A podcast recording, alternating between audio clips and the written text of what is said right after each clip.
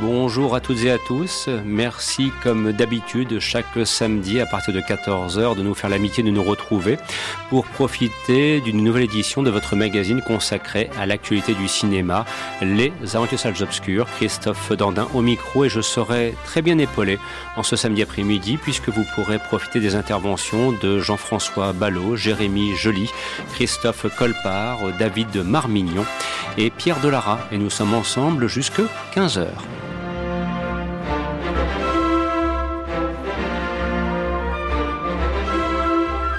La semaine dernière, c'était les séries télévisées qui étaient à l'honneur. Voilà pourquoi, en ce samedi, nous allons vous proposer un panorama de films que nous avons retenus comme intéressants et qui soient sortis dans les salles depuis maintenant deux semaines. Par exemple, il sera question du Joker, interprété par Joaquin Phoenix, qui a suscité beaucoup de débats, y compris au sein de la rédaction du site le du cinéma.com qui produit cette émission. Nous évoquerons également La vérité si je mens, les débuts. Nous évoquerons aussi Queens. Il sera également question de Fahim. Bref, un panorama, vous le voyez, éclectique et représentatif, nous l'espérons en tout cas, des films que l'on peut voir actuellement dans les salles.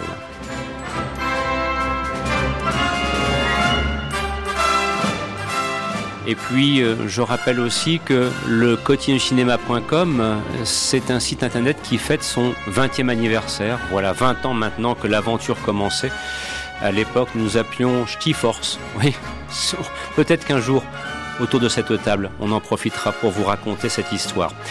Grand merci aussi à nos partenaires qui nous suivent et qui nous supportent et qui nous soutiennent et qui rediffusent ce programme, Radio WRS dans la Sarthe par exemple, Cinéma Radio ou bien encore Pastel FM et n'oublions pas l'équipe de Planète Cinéphile.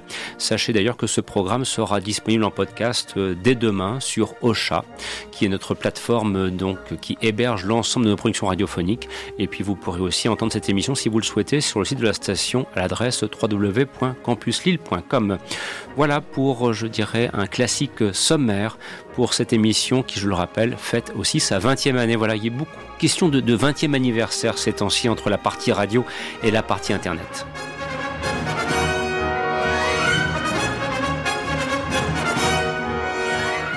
Et pour commencer ce programme, 1959-2019, nous convoquons Bernard Herrmann pour La mort aux trousses. Bon après-midi à l'écoute de cette émission.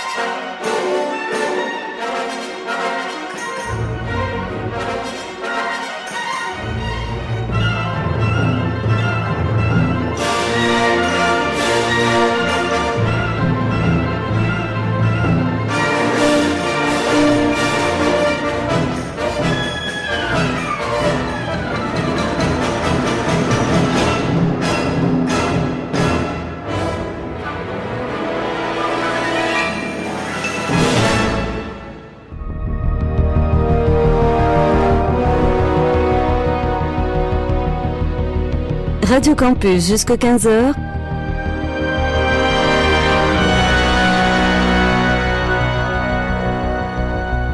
Les aventuriers des salles obscures. Le magazine cinéma produit par le quotidien du cinéma.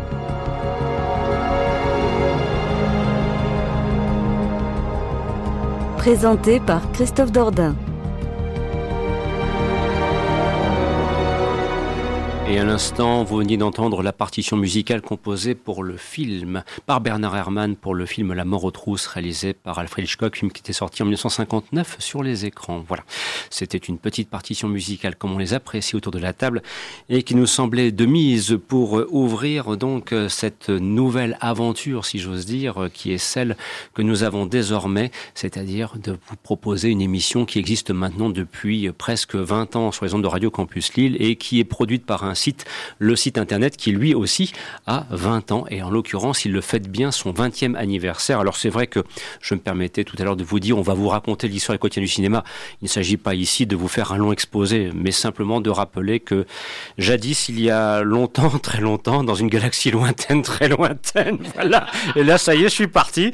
J'ai commencé vraiment à le faire hein, et j'ouvre tous les micros, voilà. Alors là vous entendez maintenant l'ensemble des coreligionnaires qui qui m'accompagne en ce samedi après-midi. Oui, il y a longtemps, très longtemps, dans une galaxie lointaine, très lointaine. Tais-toi, Yoda. Un, certain Jean-François Ballot m'a un jour convaincu que le numérique, Internet, était une terre qu'il fallait euh, explorer. Et comme on dit, j'y suis tombé très rapidement dedans, tel le, grand chaudron de potions magiques. Et voilà, donc à l'époque, nous appelions Force. C'était à l'époque de la sortie sur les écrans de la menace fantôme. La suite, vous la connaissez maintenant si vous nous suivez sur Internet via le quotidien du cinéma.com. Voilà, nous avons pris quelques rides, on s'est un petit peu empâté. Mais pour ce qui est du dynamisme, eh bien, ma foi, il demeure de circonstances et aussi, bien évidemment, cette volonté de vous proposer un panorama des films sortis dans les salles et de commencer immédiatement avec ceci. Qu'est-ce qu'il veut, lui Fahim. I want to be champion of the world. Bienvenue à France Terre d'Asile. Il y a un nouveau. Tu devrais essayer les échecs, je suis sûre que ça te plairait. les échecs, c'est toute sa vie. C'est un jeune immigré. Il est super fort.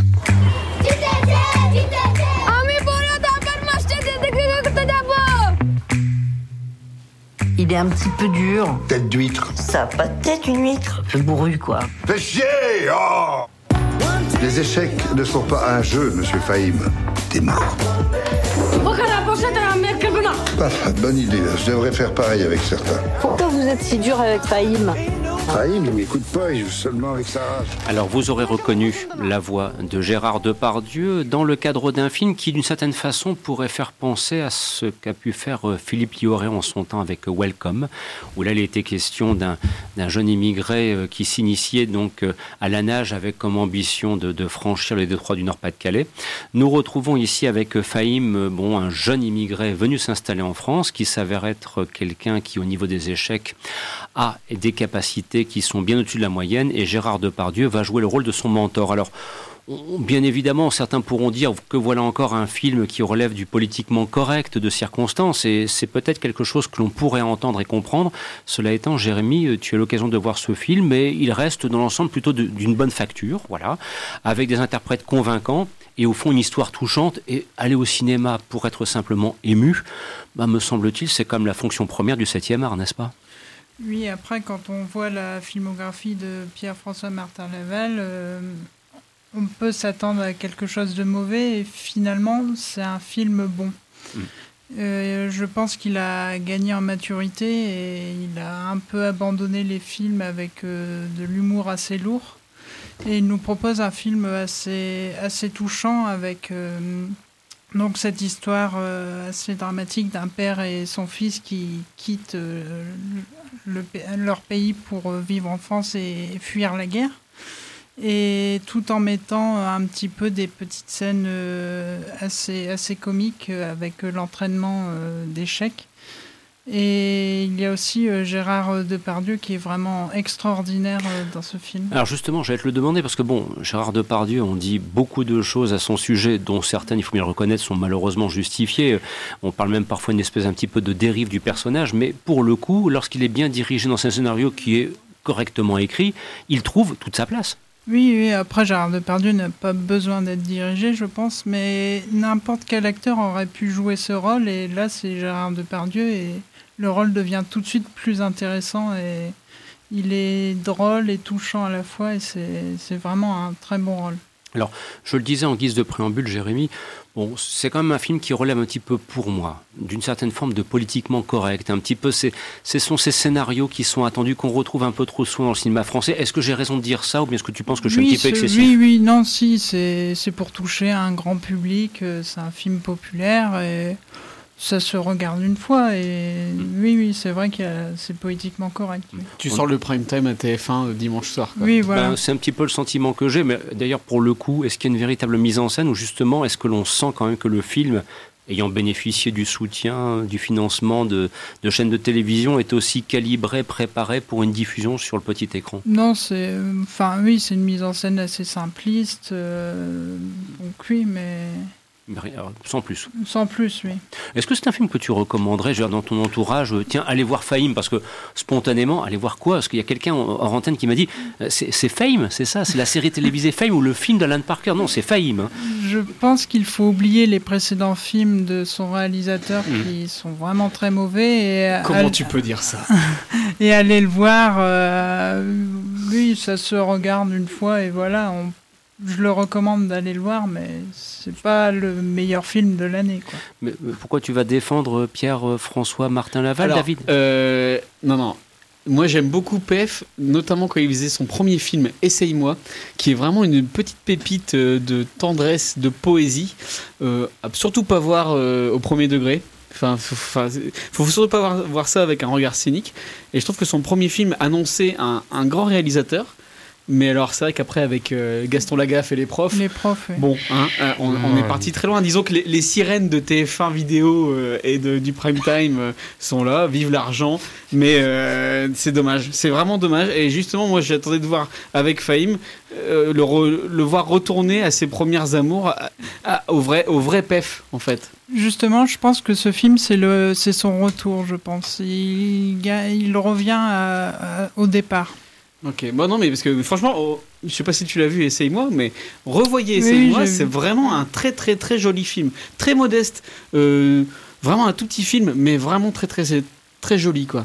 Bon, enfin vous l'aurez compris, Fahim, bon à la limite. Euh, petit film familial adapté à une petite sortie euh, pour qui est en vacances éventuellement et souhaite emmener les enfants voir un film au cinéma. Voilà, c'est ça. On va pas aller beaucoup plus loin à propos de Fahim, signé Pierre-François Martin Laval. Nous allons maintenant nous intéresser à. c'est un film qu'on a l'occasion de découvrir en avant-première dans le cadre du festival Ciné-Comédie qui s'est tenu à Lille début du mois d'octobre. Il s'agit de La vérité si je mens et on va revenir au début, dans les années 80. Et là, je sens tout de suite qu'il y a un certain Christophe Colpart qui, en entendant l'univers musical, va avoir euh, les cheveux, enfin ce qui lui reste des cheveux qui se dressent sur la tête. Sergio, à gauche, elle arrête pas de te mater là. Excuse-moi, ce serait pas Serge Benamou? Ça va pas changé. La vérité, mademoiselle, il changera jamais. La vérité. Hey, la vérité ah, La vérité si je mens Histoire,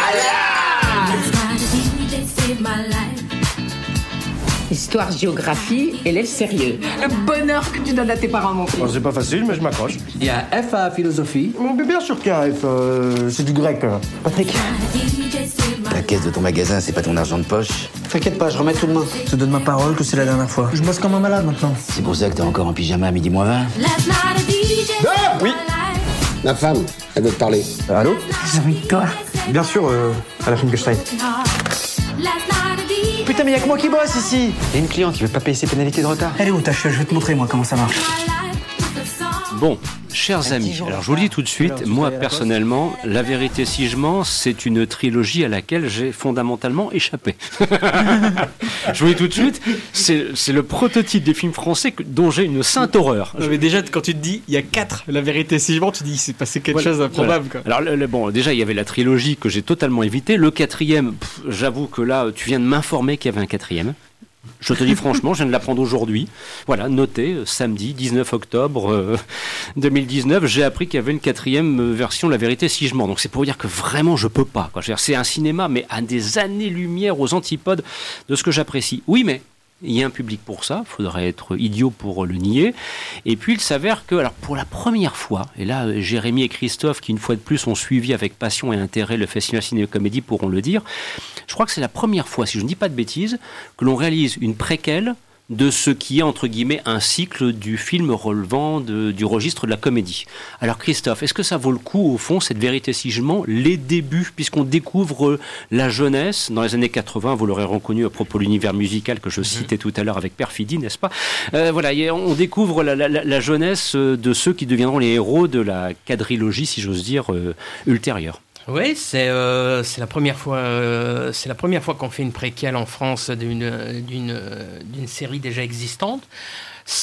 Euh, la vérité, si je m'en les débuts par rapport au, à la calamité qui était le, le troisième, parce que le troisième, pour moi, il y a eu beaucoup trop de temps entre le 2 et le 3, et ça a été un truc. Mais il y a eu un 4 aussi? Ah, le 4, c'est celui-là. Ah, c'est le 4, ah, pardon, autant pour moi. C'est pour vous dire, vraiment, j'ai suivi. Je déteste. avec assiduité. ah, mais avec assiduité, mais foudroyante. Le, troisième, il y a eu beaucoup trop de temps entre le, entre le deuxième et le troisième. C'est vrai que c'est totalement tombé à plat. En plus, avec un scénario qui a été réécrit, qui a été euh, changé. En plus, avec. Euh, des acteurs vraiment. Euh, tu disais en antenne que t'adorais Cyril Hanouna dans le film. Non, certainement pas. tu peux, tu peux te gratter, mon gars. Bon, parce que je m'inquiétais là. Non, non, non, non, non, non. Ne l'écoute pas. Bien. Euh, non, là, c'est euh, là justement ce qui est intéressant, c'est que justement cette préquelle, elle n'utilise pas les, les, ficelles des comédies actuelles françaises. Elle, elle va beaucoup plus dans, la nostalgie, dans l'hommage à, l'époque dans laquelle elle se trouve, puisque le film se déroule en 1983. En plus, ce qui est très bien, c'est qu'on a pris euh, euh, carrément des, acteurs quasiment pas connus du grand public pour jouer les rôles des personnages jeunes. Donc, euh, il y en a même certains qui ont vraiment fait un très très beau travail sur de, de, mimétisme, de, de, prendre les, euh, tics des, des, personnages existants. Euh, en cherchant un petit peu, on va retrouver José Garcia, on va retrouver Vincent Elbaz. Totalement, totalement on, retrouve, on retrouve vraiment. Euh, tu as l'impression que c'est la c'est vraiment tu, tu, comprends que bah, ce que sera Elbaz, ce que sera José Garcia, c'est dans la continuité de ce que de ce que ces jeunes acteurs sont. C'est ça qui est très bien. Euh, il y a vraiment même une mention spéciale pour euh, l'acteur qui joue le, le rôle de Patrick Abitbol, Yohan Manka, qui, euh, qui joue le, le rôle de Gilbert Melki jeune. Et Gilbert Melki joue le rôle du père de son propre rôle dans la, dans la trilogie. Ouais, c'est une espèce de, de, pont déguisé entre euh, aujourd'hui et puis la trilogie des années 90. Mais euh, c'est vrai que euh, ça n'utilise pas les, les, ficelles de la comédie actuelle. C'est c'est vraiment dans l'humour. Des, des, comédies des années 80 telles qu'on les a connues.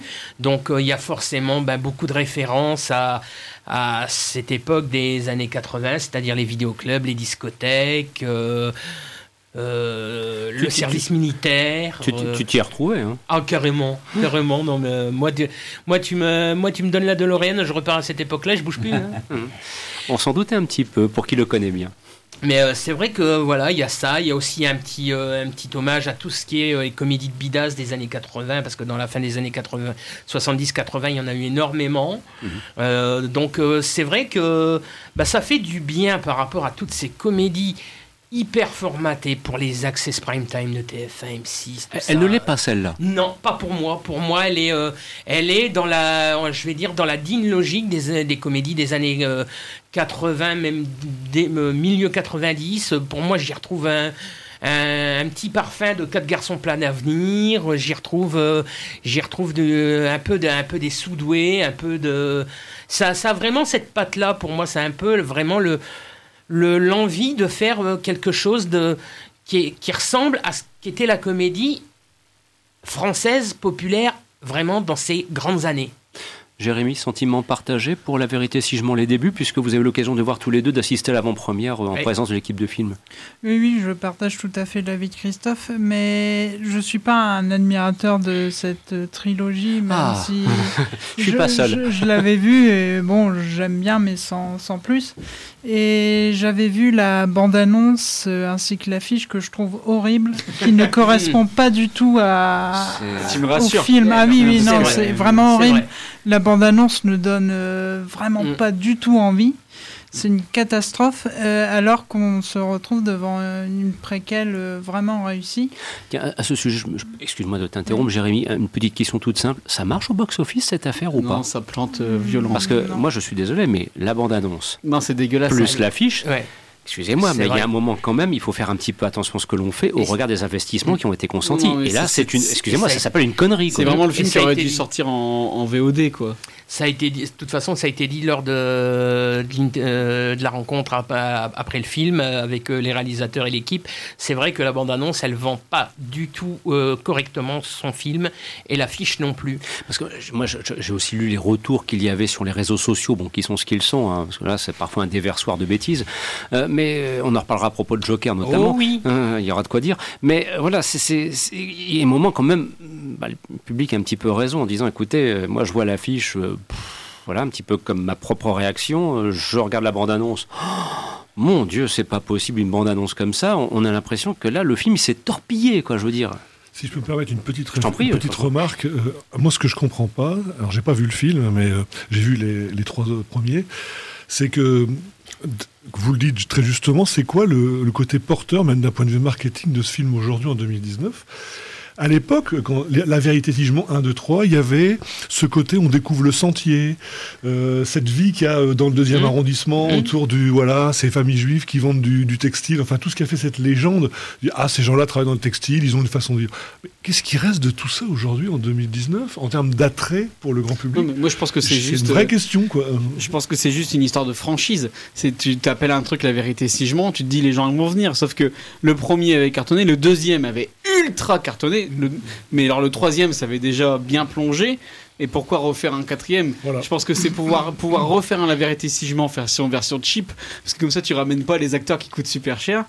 Mais après, pourquoi pas? Moi, d'un point de vue nostalgique, si c'est pour revivre les, les, les, comédies françaises des années 80, moi j'irais le voir. Mmh. Mais, euh, mais effectivement, ça c'est pas vendeur et ça fait pas rêver. Ouais, mais entendre Christophe, le film est bon. Jérémy euh, rejoint en disant mmh. le film est bon. Le oui. problème, c'est qu'il souffre d'une affiche qui une est, c'est, un élément voilà, commercial qui est pas vendeuse pour dessous. Mmh. Et la bande annonce a tout planté. Oui. C'est vraiment dommage, je trouve, parce que c'est, ré- c'est réussi. Parce que c'est pas, c'est, quoi? C'est, peut-être 15, 20, 25 millions d'euros d'investissement, euh, au moins pour un film de, de ce, de, de ce calibre-là. Et, et à l'arrivée, que va-t-il se produire pour ses distributions pour les, pour les producteurs? Bah, L'idée va être totalement abandonnée. De... Pour une fois, il y avait une préquelle sur une trilogie, après on peut en penser ce que l'on veut, mmh. intéressante pour le grand public et connue. Et on, fait, on a réussi à faire pour une fois en France ce qu'on fait aux États-Unis. Aux États-Unis, on est en disant oh, c'est oui. formidable, quelle idée géniale de faire une préquelle, voilà, ou, euh... ou, un préquel, peut-être que c'était un masculin. Mais, mais, mais, bon sang, pourquoi est-ce que vous vendez ça comme ça? Moi, c'est ça que ça, ça me C'est dommage. C'est dommage. Est-ce qu'on sait, excuse-moi, est-ce qu'on sait combien de lignes il a fait d'entrée ah bah pour l'instant il est euh, il, euh, il, est sorti mercredi et euh, il peine à il peine à démarrer. Oui, ce n'est pas très bon. Oui, oui non, c'est, c'est un film ça, qui le, ça, le souci. pour moi c'était couru d'avance. Hein, je veux dire et pourtant Dieu sait qu'avec Ciné Comédie début octobre ici à Lille ils avaient mm-hmm. fait ce qu'il fallait. Ah. Ça, ils avaient été reçus comme on dit avec les honneurs, mais ça n'a pas suivi au niveau du box office. Oui, là, puis en plus la salle était remplie, ça a fait rire. Mm. Il y avait vraiment une bonne ambiance. Et, mais tu sais le public des festivaliers, le public oui. entre guillemets normal, voilà, il y a parfois une différence assez redoutable. Hein, oui, je veux et dire. puis bon, euh, je pense que aussi il y a, comme tu le dis, il y a le problème de l'affiche, il y a le problème de la bande-annonce qui est vraiment pas vendeuse. Tu as l'impression de voir une bande-annonce pour un téléfilm euh, TF1. Euh, genre bienvenue, au, bienvenue au camping. Hein, c'est vrai que la bande-annonce n'est pas vendeuse du tout, alors que le film est quand même largement supérieur à ça. Il y a quand même un très très beau travail de fait parce que tu as une scène dans le film où on fait référence au personnage d'Eli Kaku qui est disparu très vite après le premier. Et eh ben, ils ont vraiment cherché un acteur. C'est magnifique. T'as pas besoin qu'on te dise son nom, tu sais déjà qui il est jeune, parce que la ressemblance, elle est frappante, même, et même au point de vue de la voix même au point de vue des intonations. Ça a vraiment été un très très beau travail. C'est, pour moi, c'est une belle comédie. David Alors, euh, comme vous savez, le, premier jour de sortie, la première séance, c'est vraiment ce qui est le plus important dans, mm. la, dans, la, dans la vie d'un film. C'est redoutable. Donc, du coup, j'ai les premiers chiffres euh, de la première journée. Euh, sur Paris, on est à 4289 entrées. Et en France, au total, 22 322. Oh là là, ça c'est Pour un budget, un budget assez, assez modeste, parce qu'on est à 7 enfin, on est quasi à 8 millions. Ah, je pensais que ça coûtait plus cher. Ouais, ouais, donc du, ben, tu vois le côté cheap dont on parlait tout à l'heure. Mm. Donc, Peut-être que ça arrivera à rembourser son budget, mais on est vraiment dans un gros gros four. Je pense que le film va rester deux semaines à l'affiche, et puis c'est tout.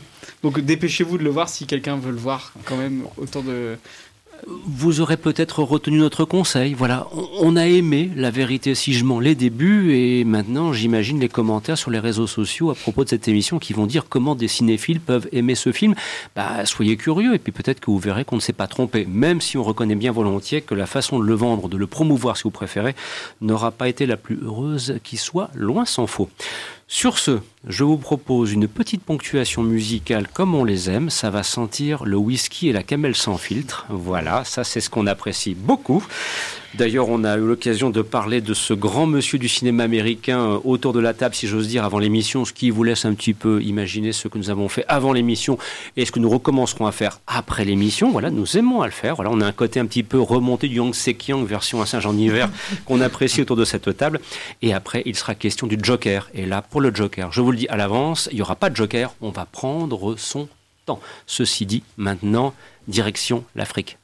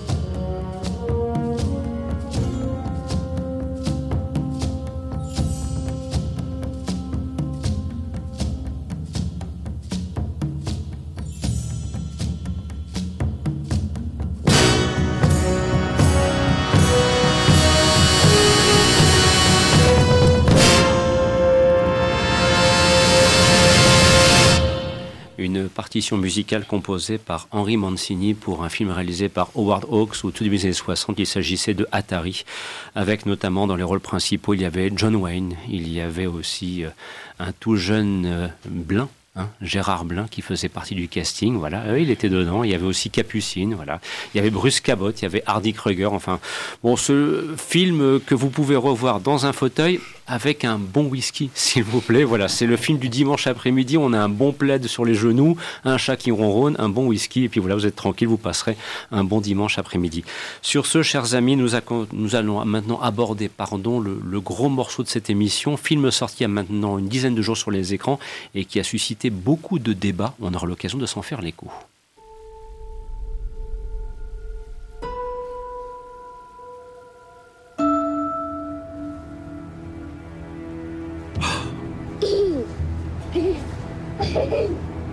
Pouvez arrêter d'embêter mon fils Pardon. Arthur, j'ai une mauvaise nouvelle pour vous.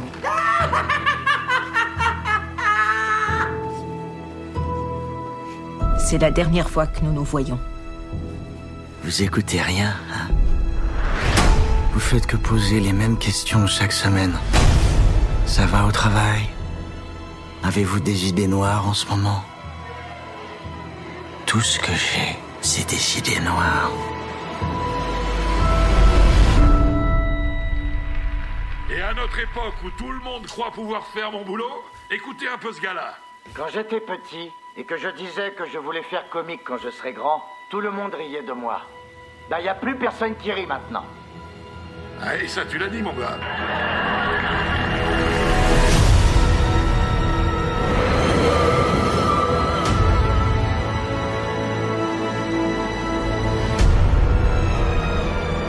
C'est affreux, hein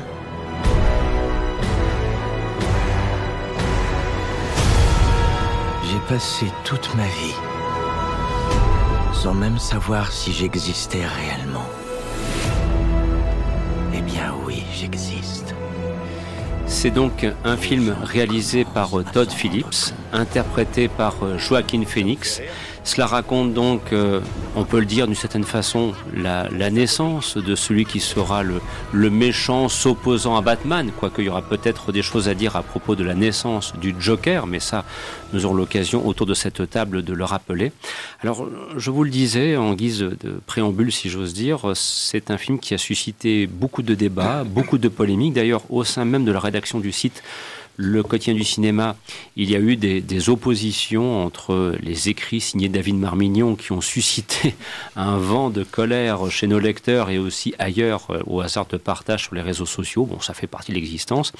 Et puis un François Bourg dont le ton était peut-être plus mesuré, simplement pour rappeler, et c'est vrai que son titre était intéressant pour sa critique, ceci n'est pas un film de super-héros, alors que David avait envie de dire que c'est une plaisanterie de courte durée, et le moins qu'on puisse dire, c'est qu'il y a dont on écrit le reflet d'une colère sourde qui t'anime. Alors, c'était il y a quelques jours maintenant, peut-être que la colère est-elle un petit peu plus retombée, ou en tout cas qu'elle sera exprimée d'une façon peut-être moins brutale que certaines lignes dont je sais que même au sein de l'équipe, il y a des gens qui ont lu ça en disant mais, que lui est-il arrivé ou, tu as été interpellé par des anciens? Dédicace à Denis Ounissi qui était autour de cette table il y a 20 ans, voilà, et qui me disait là il faut que je te parle David, qu'il y a quelque chose qui ne va pas avec Joker. Bon. David, en toute simplicité, que s'est-il passé avec Joker? Parce que généralement, en plus ça, quand on te connaît bien, tu es plutôt bon public, tu as un goût sûr, l'œil est ciselé, tu es un vrai cinéphile, les films de super-héros, ça ne te fait pas peur du tout, bien au contraire, mais que s'est-il passé avec Joker pour que tu puisses ressortir de la salle avec ce vent de colère qui a animé les lignes que tu as pu écrire ensuite? Euh, ah, tu me fais commencer, c'est bizarre du coup, parce que j'aurais bien aimé plutôt être en réaction. Euh, non, euh, moi, j'y allais vraiment avec les plus grandes intentions, les meilleures intentions du monde. J'y allais en, en, en, entendant tout ce qu'on avait dit, c'est-à-dire la hype autour du film, qui me parle quand même de film de la décennie, de chef-d'œuvre ultime, de film de psychopathe ultime, et, j'en parle avec des amis autour de moi, tout le monde adore, et je passe pour un, taré qui n'aime rien. Mais, mais moi, j'ai détesté ce film. Et alors, le pire, c'est que tu penses que je, suis calmé, et en fait, non. Plus ça avance, et plus je me dis oh, quel film de merde. C'est quand même dingue. Alors je, vais euh, donner mon, argu- mon argumentaire. hein. Ça sert à rien de dire c'est un film de merde. Ça, ne- à rien. Mais en fait, euh, moi je trouve que le film ne raconte rien. Déjà ça, tu vois, on, on- on ne croit jamais au film. Moi, je n'ai vu que euh, l'artifice, que la performance pendant ce film. C'est-à-dire que euh, je n'ai eu aucune empa- empathie pour le personnage. Euh, pour moi, ça constitue jamais une, vraie descente aux enfers. C'est pour moi, c'est un truc euh, low une descente aux enfers low cost. Ça m'a jamais dérangé. J'ai trouvé que le film n'était jamais sombre euh, et que ça. Moi, j'attendais que le film. J'attendais un taxi driver. J'attendais d'avoir de l'empathie pour un personnage, de m'intéresser à un personnage, de de l'aimer ce personnage. Alors que en même temps que ma, morale soit chamboulée. Sauf que jamais, jamais ma morale n'a été cham- chamboulée dans ce film le, tu vois, moi j'attendais, euh, au vu de tout ce qu'on ce qu'on ce qu'on entend autour du film, j'attendais The Devil Reject, le film de Rob Zombie, où là pour le coup, euh, t'as les pires enfoirés du monde qui font les trucs les plus abjects du monde. Et, c'est des vrais psychopathes, et pourtant dans le film tu les aimes. Et à la fin, quand ils affrontent la police, t'es de leur côté, alors qu'ils ont trucidé euh, de façon horrible des familles. Et, tu vois, c'est ça que j'attendais dans ce film. J'attendais ce qu'on me vend depuis des mois, c'est-à-dire la performance malade de Joachim Phoenix, qui nous fait un révolutionnaire euh, euh, complètement taré. Et sauf que non, c'est un film euh, très bien marketé, mais qui, qui ne dépasse jamais et qui n'assume jamais son concept. Le déroulé du scénario est complètement prévisible. Il faut savoir, je vais pas les raconter là, mais les twists complètement pourris qu'on se tape tout le long du film, c'est prévisible, c'est inutile. Euh, jamais eu j'ai jamais eu d'empathie. Le film présente le Joker comme une victime. Euh, donc du coup, il est jamais à l'origine de ses actes. Il est toujours en réaction. Donc du coup, limite, c'est un, c'est un vengeur. Le mec, c'est un Avenger. Qui est donc euh, sans raconter, hein, mais qui, bah, vers qui? Il va s'affronter Il va s'affronter à des violeurs. Il va s'affronter à des gens qui l'agressent. Il va s'affronter, mais jamais il y aura cette force dans dans le- les films de Christopher Nolan, même dans, dans le Burton. Le Joker est une force du chaos. C'est-à-dire qu'on ne sait jamais ce qu'il va faire. On ne peut jamais prédire ses actes. Là, dans le film, on lui installe un déroulé complètement bien pavé pour lui dire oh là là la société vraiment qu'est-ce que ça ça ça l'a vraiment transformé. Oh il a vraiment pas de chance et donc du coup il va se venger sur la société. Donc du coup qui est le plus grand coupable du film? C'est la société c'est jamais le Joker qui est toujours en réaction et qui ne fait jamais bah du coup le personnage complètement taré complètement violent complètement euh, improbable qui existe vraiment. La violence du film est constamment hors cadre. Moi, pour moi, si tu veux faire un vrai film noir, montre la violence. Pousse pas ta caméra vers un, un coin de mur. Il y a une scène vraiment qui est censée être le pivot du film, euh, notamment avec sa mère, sans en dire plus. La caméra tourne, filme le mur. Tu ne vois pas la scène. Et, moi, ça, c'est vraiment un aveu d'impuissance qui, est- vraiment hallucinant. Et le film n'assume jamais son postulat de faire un vrai film de, de, méchant, quoi. Et, tout est justifié par la société. Moi, j'attendais un, un- malade. J'attendais. Tu vois, on n'a jamais une analyse vraiment de, subtile de sa psyché. C'est au Panzer tout le long du film. Il y a une idée qui est marrante et qui est intéressante, qui provoque un malaise. C'est son rire. Donc euh, le personnage, donc même ça, c'est juste tout le film, tout le scénario justifie tout. Il surexplique tout, notamment euh, toute l'histoire avec sa copine. C'est insupportable à quel point le film te prend par la main et t'explique tout. Euh, J'ai revu la valse des pantins rien qu'hier.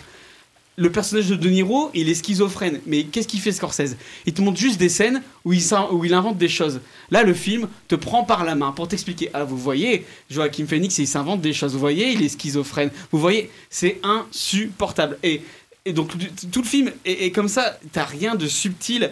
Euh, Le, rire qu'il nous fait, donc il expliqué, il donne sa, petite carte pour dire bah, j'ai une condition physique qui fait que, je rigole. Sauf que bah, c'est un rire qu'il ne peut pas contrôler. Donc Joaquin Phoenix le joue super bien. Il, il est en train de pleurer, en même temps il rigole. Tu vois que c'est vraiment impossible pour lui de l'arrêter. Mais c'est la seule idée du film qu'il nous, il nous répète pendant au moins.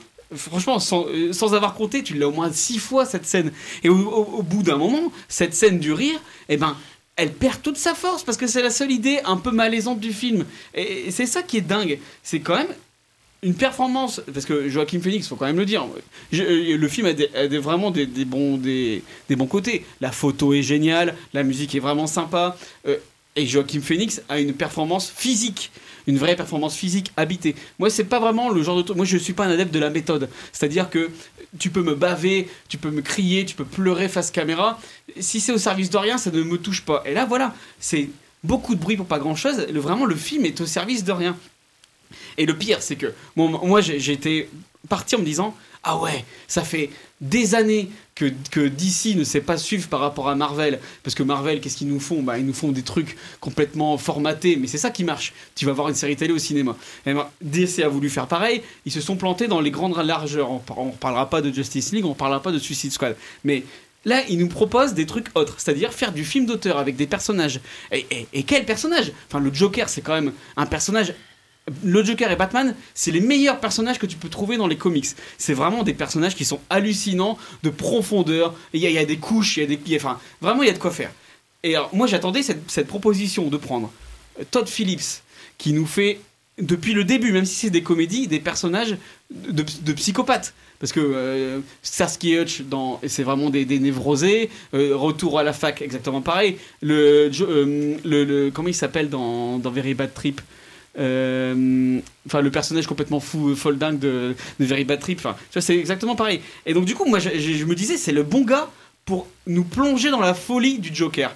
Et sauf que non, c'est un film qui s'intègre parfaitement dans le carcan d'essai. Et donc du coup, c'est juste un truc très très bien emballé, très bien marketé, mais comme je disais dans ma critique, et je vais redire la même phrase parce que je trouve que ça représente bien le film, un étron avec un opaque, ça restera toujours une bonne grosse merde. Et donc du coup, t'as vraiment le côté où, bah, et, moi ça, ça, me coûte de le dire parce que vraiment j'y allais super emballé et super, mais Vraiment, c'est vraiment le truc, ça s'intègre parfaitement chez DC parce que bah, t'as des références à Batman tout le temps. Et qu'est-ce qu'ils nous font? Ils nous refont encore l'origine story de Batman. Et t'as encore ce putain de collier de perles qui tombe. Enfin, je veux dire, on l'a vu 50 fois au cinéma. Me refais pas le collier de perles. Et, tout ça est intégré aux choses-pieds dans le film. Moi, tu vois ce que j'aurais tellement préféré voir un film qui s'appelle Marcel c'est pas le Joker, c'est Marcel, tu l'appelles Michel, tu l'appelles comme tu veux. C'est un psychopathe qui, qui, vrille au bout d'un moment et qui commence à devenir un symbole. Mais jamais t'as ça. Même dans le film, on essaie de te présenter en symbole. Il est, c'est jamais, c'est jamais lui qui, qui, provoque les trucs. Et euh, à la fin, il finit en symbole sans avoir fait exprès. C'est ça qui est, enfin, vraiment, c'est un film on, parle de noirceur, c'est une noirceur de façade, c'est de l'apparat marketing, c'est très très bien pensé, c'est très très bien marketé, tu penses que tu vas avoir un truc complètement différent, mais non, non, non, non, c'est toujours cette même, ce même formule marketing, et, les gens foncent, ils, sont taqués, enfin, il faut voir les, référents, les, analyses euh, complètement bas de plafond sur les réseaux sociaux. Moi, j'ai vu des trucs comme film de la décennie, mais putain, faut avoir vu... Vous avez vu trois films dans votre vie ou quoi, les gars? C'est dingue Et moi, c'est ça qui m'énerve le plus. C'est vraiment un film lambda, super bien emballé. Euh, et, moi, je dis chapeau, mais alors vraiment aux, gens du marketing, d'avoir mis en épingle ce petit film tout pourri et d'en avoir fait un truc génial. Le Lion d'Or à Venise, c'est quand même fou. C'est quand même fou quand même. Mais moi, c'est ça qui me fait halluciner, c'est que on est, on est à un tel niveau de conneries pour un film aussi basique, aussi petit. Bien, euh, vous l'aurez compris, j'ai laissé en intégralité, pas de coupure, sans filtre, nous sommes à la radio, en direct. Plus j'en parle, plus je m'énerve, faut que j'arrête de parler de ce film, faut que je l'oublie de ma mémoire. Non mais, cela étant, au moins, j'y tenais beaucoup dans le cadre de, de, ce, magazine cinéma, Les Anciens Sages Obscurs, que l'on respecte aussi le fait que nous aimons développer notre propos non pas de façon lapidaire, contrairement à certaines remarques que l'on peut lire sur Facebook, ceci dit en passant, où le lapidaire domine. Et comme nous aimons aussi mener un débat contradictoire, euh, après donc cette foucade, cette charge violente, de m'adresser donc euh, cette fois à Pierre qui l'a regardé avec son œil à lui, un œil nécessairement différent, peut-être un petit peu plus distant, et peut-être pour dire que tout compte fait, il y a quand même de bonnes choses au sein du Joker, même si ce n'est pas un film qui a totalement remporté ton adhésion. Oui, tout à fait. Bon, le Joker, évidemment, c'est un film euh, d'Hollywood, c'est hollywoodien, c'est une grosse machine qui a coûté énormément d'argent et qui va rapporter énormément. C'est un film de superlatif. Euh, je pense que euh, tu l'avais précisé, était Lion d'Or à Venise. Il sera certainement Joachim Phoenix, le futur espoir aux Oscars. il l'aura de toute façon, je pense. Euh, moi, je pense que c'est plutôt un film euh, réussi pour un film de commande, parce que c'est une commande. On va demander à monsieur, euh, je sais plus comment il s'appelle, Todd Phillips. Todd Phillips, de faire, de faire ce film. Euh, voilà, Euh, moi j'ai bien aimé certains moments, euh, notamment les séquences de l'escalier. C'est un film aussi fait pour Gotham et donc pour New York, parce que c'est New York qu'on montre. Et je pense que c'est une, une ville qui est un peu magnifiée, ce qui est assez rare dans le cinéma américain. On monte plutôt Los Angeles, on monte jamais New York parce que pour les Américains, New York est une ville sale. Et enfin, pour terminer, euh, j'aime bien cette idée du, personnage de Joker qui dit, euh, en quelque sorte, j'aime mieux être trahi que méprisé. Et, moi, ça, je trouve ça puissant.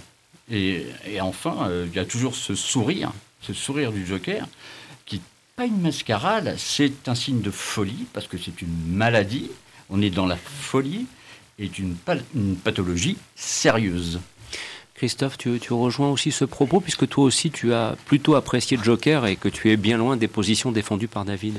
Totalement. En plus, euh, je trouve que euh, ce qui est très intéressant dans le, dans le propos de Todd Phillips, c'est que le film commence en montrant Gotham de jour, ce Mhm. qui n'a jamais été fait.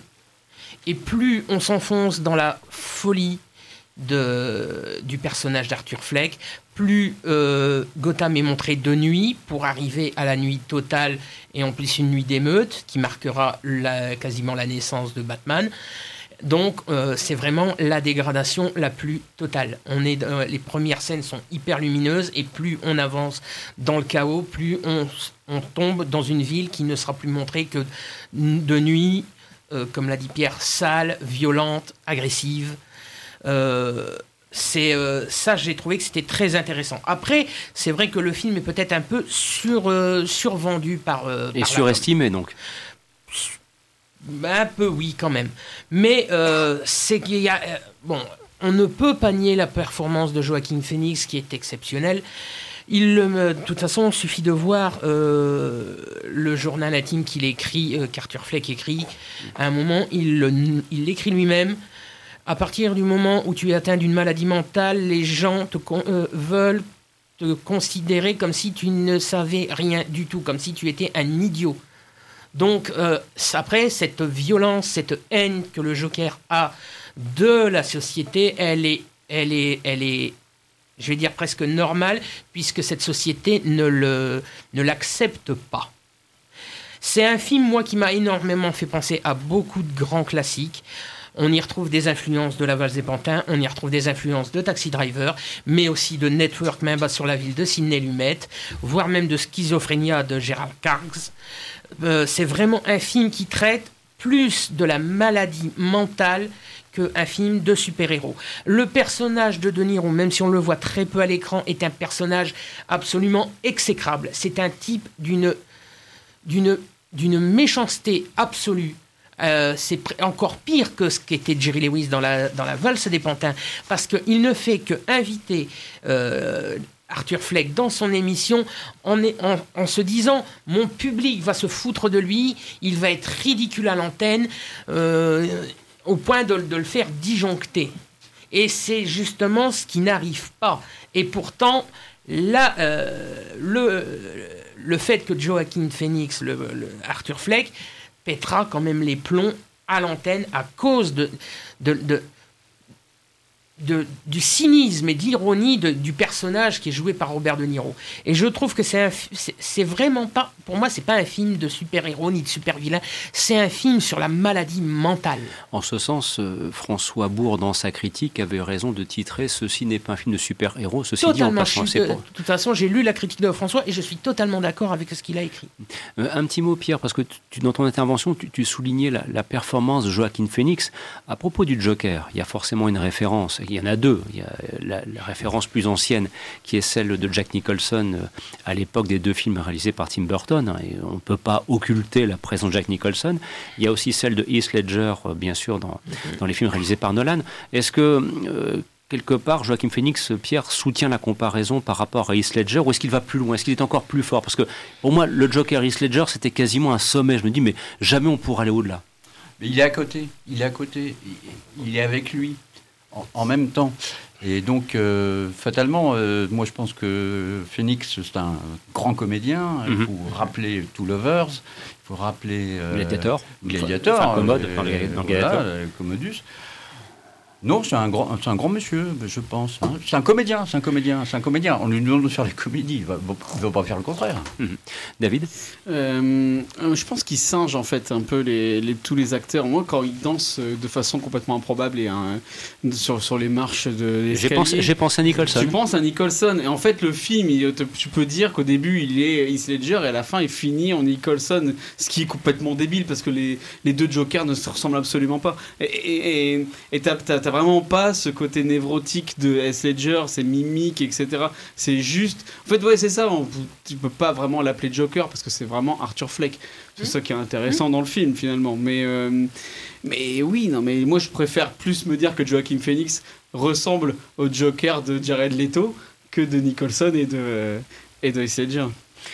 Euh, Jérémy, éventuellement, ce qu'on ne t'a pas encore entendu à propos Oui. du Joker, s'il te plaît? Bah, là où je rejoins par exemple David, c'est que oui, pour moi, le film est survendu et ce n'est pas un chef-d'œuvre, mais il n'est pas aussi mauvais que ce que David pense.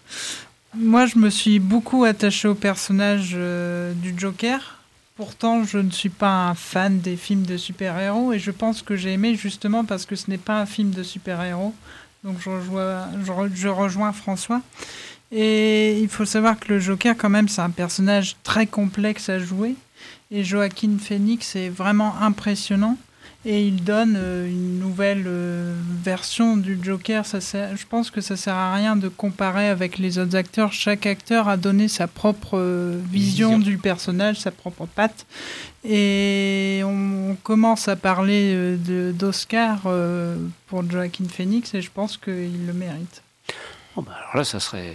Ça serait alors- mais moi, je me Non, tire- mais là- je me tire une balle, hein. Non, mais là, je- je, je- je- j'allais dire, là, il faut sortir la tente à oxygène pour David, il va pas s'en remettre, c'est pas possible. Il il l'aura, de toute façon. Mais non, mais il l'aura sûrement. Est-ce que je, je crois qu'il n'y a pas beaucoup de concurrence en plus de ça, ceci en Non. passant. Christophe Non seulement ça, mais euh, le personnage aussi, c'est quelqu'un quand même qui refuse de, de pleurer, euh, au point de au point d'en être mal physiquement. Euh, c'est euh, parce qu'avec on apprendra dans le film tout ce qu'il a subi. Euh, ensuite, le, même le choix des musiques, le choix des, des, des- chansons est, est forcément très intéressant parce que chaque chanson est presque une continuité de la situation du film. Le, la dernière chanson qu'on entend du film, c'est quand même White Room de, du, du groupe Cream d'Eric Clapton, juste, juste, avant la, juste avant la scène d'émeute. Euh, quand, on, euh, quand on connaît les paroles, c'est presque une. On a plus, plus on avance dans la, dans la, vraiment dans la maladie mentale du, du personnage d'Arthur Fleck, plus on tombe dans des chansons qui, euh, qui sont clairement euh, de plus en plus euh, sombres.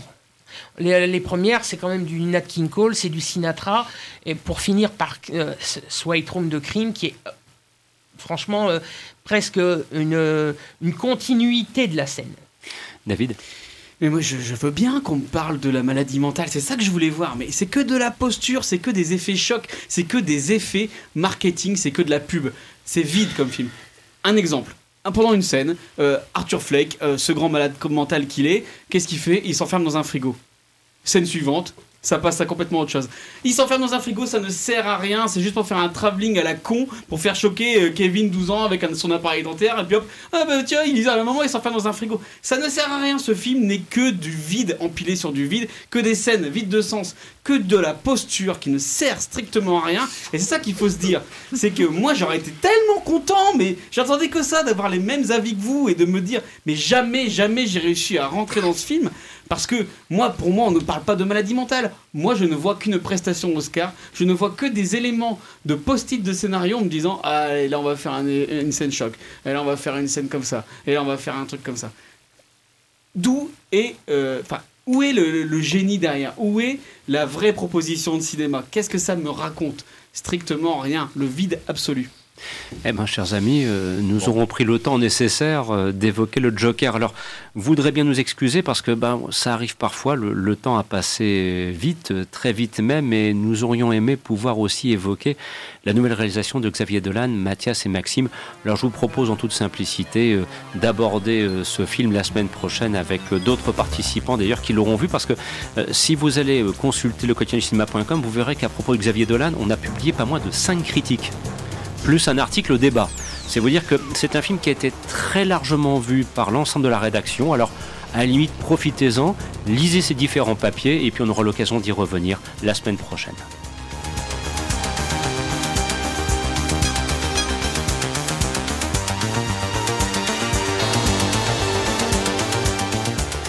Ainsi s'achève avec quelques toutes petites minutes d'avance cette édition du magazine cinéma Les Aventures Obscures, produit par le site internet cinéma.com. Christophe Dordain vous accompagnait en ce samedi après-midi, bien aidé par Jean-François Ballot, Jérémy Joly, Pierre Delara, Christophe Colpart et David Marmignon. Dans quelques instants, vous pourrez profiter de la suite de vos programmes sur votre station préférée.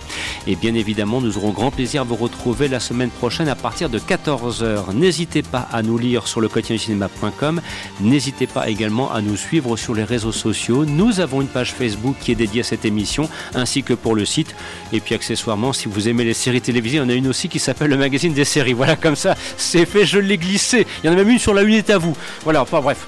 Vous nous connaissez, pour qui nous suit depuis bien longtemps. Voilà, nous sommes partout pour reprendre presque un titre de film sorti il y a maintenant un an sur les écrans. Une nouvelle fois, un grand merci pour votre soutien, pour votre fidélité et votre attention. À la semaine prochaine. Au revoir.